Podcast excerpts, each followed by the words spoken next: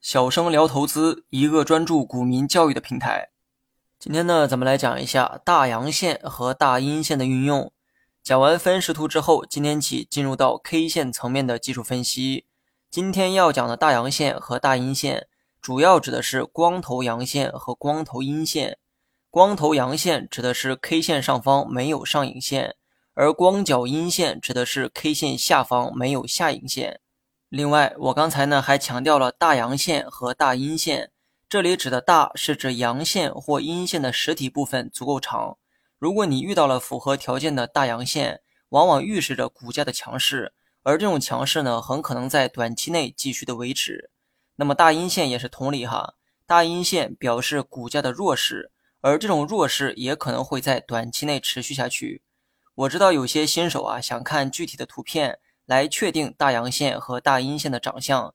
对此啊，我早就准备好了对应的图片。大家呢可以在文稿中自行查看。为了方便讲解，接下来主要以大阳线举例说明。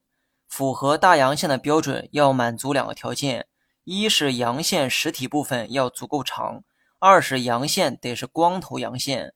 这里呢有一个问题哈，多长的阳线才算是长呢？说实话，这个问题啊没有标准答案。但是呢，凭借经验，K 线实体大于百分之五的阳线就可以定义为是大阳线。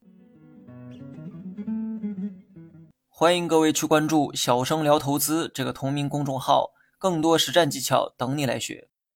那么，如何测算 K 线实体的长度呢？其实这个问题呢，都不用我来解答哈。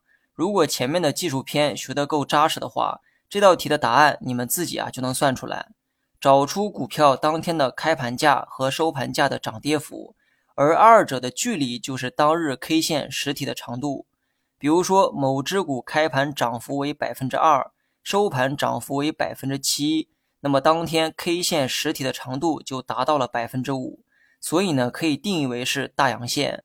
那么如果某只股开盘涨幅为负百分之二，收盘涨幅为百分之三，这种 K 线也可以定义为是大阳线，因为 K 线实体长度也达到了百分之五。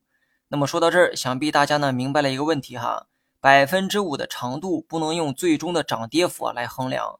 而是得用收盘和开盘的落差来定义 K 线实体的长度。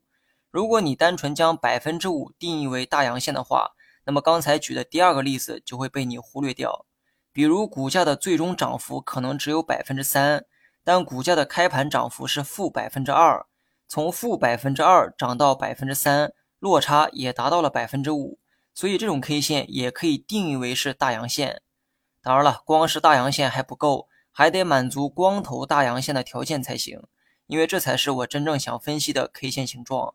只不过为了方便我的讲解，接下来呢都将用大阳线来代替表达。当满足条件的大阳线出现的时候，就意味着多方力量强于空方，是多方击退空方的一种信号。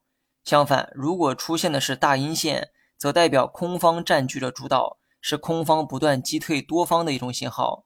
具体如何运用大阳线和大阴线，咱们呢留到下期再讲。另外，大家一定要将前面学过的教学啊好好温习一遍。如果没有打下良好的基础，后面的内容呢学起来会越来越吃力。好了，本期节目就到这里，详细内容你也可以在节目下方查看文字稿件。